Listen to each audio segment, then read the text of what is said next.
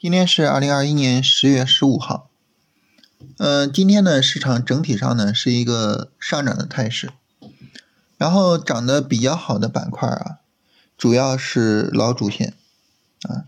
那么老主线呢所对应的大盘指数是创业板指啊，所以今天表现最好的大盘指数呢就是呃创业板指。那么随着今天的这个拉升哈。呃，各个指数呢，基本上完成了一个三十分钟上的呃简单的一个上涨 N 啊，也就是周三的拉升是第一波拉升啊，然后周四的调整是一个二浪回调，然后呢，今天的上涨啊是新一轮上涨，完成了一个基本的上涨 N。一般情况来说呢，在一个基本的上涨 N 完成之后啊，我们就不再考虑说做买入了啊，因为你后续再做买入呢。呃，就不排除呢会有追高的情况出现，但是从市场走势的角度来说呢，在大盘指数上有一个指数是比较特殊的，是什么指数呢？就是上证五零这个指数。这个指数呢，我们可以理解为呢，就是它在十月十一号之后见顶啊，就是本周一见顶，然后呢开始调整，实际上到现在呢，整体调整了四天啊，这个调整呢其实还并不完全充分。如果下周一啊，下周二，上证五零再收阴线，再有调整，那这个时候呢，可能是整体的一个调整的完整，到时候呢，可以依据上证五零去做买入。那大家说，如果到时候上证五零有调整啊，有机会可以买入，那么对应的板块是什么板块呢？对应的呢，主要是从底部超跌反弹的那些板块。啊，白酒啊，呃，养殖啊，是吧？然后这些保险啊、银行呀等等的。所以，如果说呢，下周啊，大盘有调整，我们看着上证五零走得很好啊，这个时候呢，我们想要去做呃上证五零的这个整体的日线回调啊，就可以去研究一下这些板块有没有机会啊。其他的板块呢，暂时的是有追高的风险。啊，这是今天市场的整体情况，以及由此而做出来的关于后市的一个推演。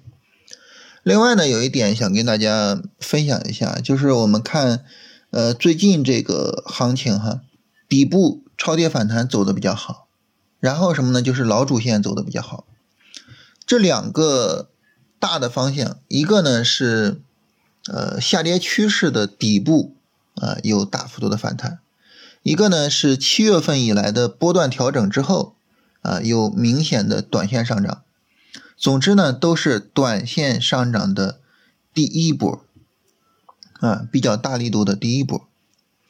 那这个时候就意味着什么呢？意味着两点：第一，呃一周以后可能会有大批量的非常好的机会出现，啊这是有可能的。第二。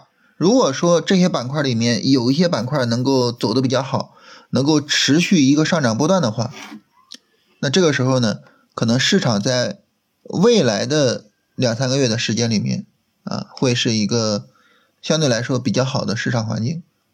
所以这种情况下呢，就是对于我们来说呢，呃，我们就需要呃把这两个方向的板块好好的研究一下啊，然后哪些板块的。逻辑是比较强的，这些板块里哪些个股是比较正的，是需要好好去跟踪的，啊，这个事儿呢，需要我们现在呢好好的去研究一下，啊，然后呢，在后续的行情中，我们来看一看，就是他们有没有可能走出来持续性的行情，啊，如果说呢，这个比较大的上涨之后是比较小的回调，这个时候呢，就好好的去跟，啊，后续可能会有。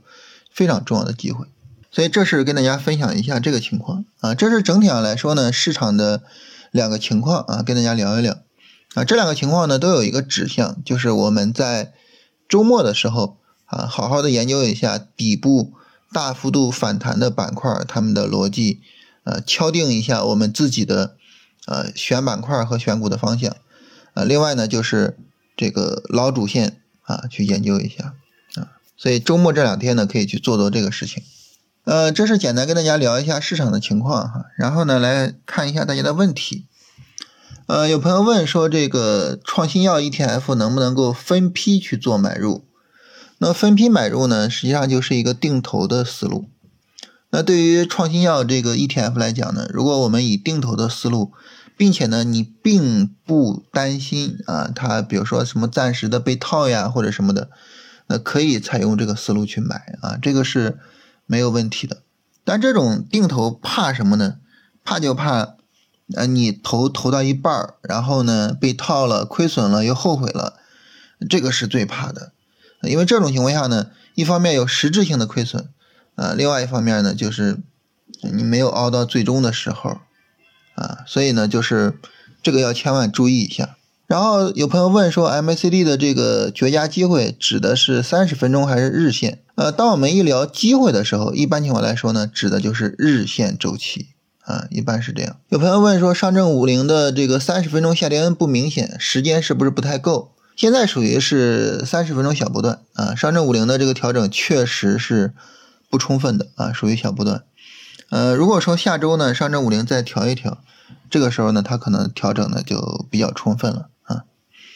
那这是大家的问题啊，给大家回答一下。然后我们今天呢，就简单的聊这些。